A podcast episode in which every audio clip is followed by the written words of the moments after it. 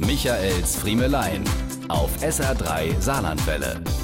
Was liebe ich die 14 Tage vor dem Urlaub, die Zeit der größten Vorfreude und gleichzeitig eine Zeit größter Entbehrungen.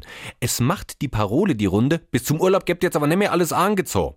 Die letzte Wäsche- und Bügelrunde ist nämlich eingeläutet und was dann nochmals dreckig oder krummelig gemacht wird, kommt halt einfach nicht in den Koffer, wird zumindest angedroht. Irgendwie habe ich immer das Gefühl, in der letzten Woche vor Urlaubsantritt nackt zur Arbeit gehen zu müssen, weil man nichts mehr dreckig machen soll. Da steht man morgens vor dem Kleiderschrank und versucht sich möglichst die Kleider auszusuchen, die man nicht gerne trägt, damit die anderen mitten in den Urlaub können. Das ist dann die Woche, in der die Kollegen sagen, oh, das Hemd kenne ich gar nicht an dir. Ich kann mich noch gut an diese Vorurlaubsphase in meiner Kindheit erinnern. Da hat man stundenlang darüber gebrütet, welche Spielsachen man mit in die Ferien nimmt und vor lauter Aufregung und Vorfreude schon zwei Wochen vor Abreise eine Spielzeugtüte gepackt. Heute bin ich mit den harten Sachen beschäftigt.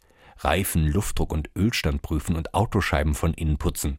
Das ist inzwischen schon so in mir drin, dass ich das sogar bei Flugreisen mache. Kein Mensch weiß warum, aber das ist mein Part. Und dann der Höhepunkt.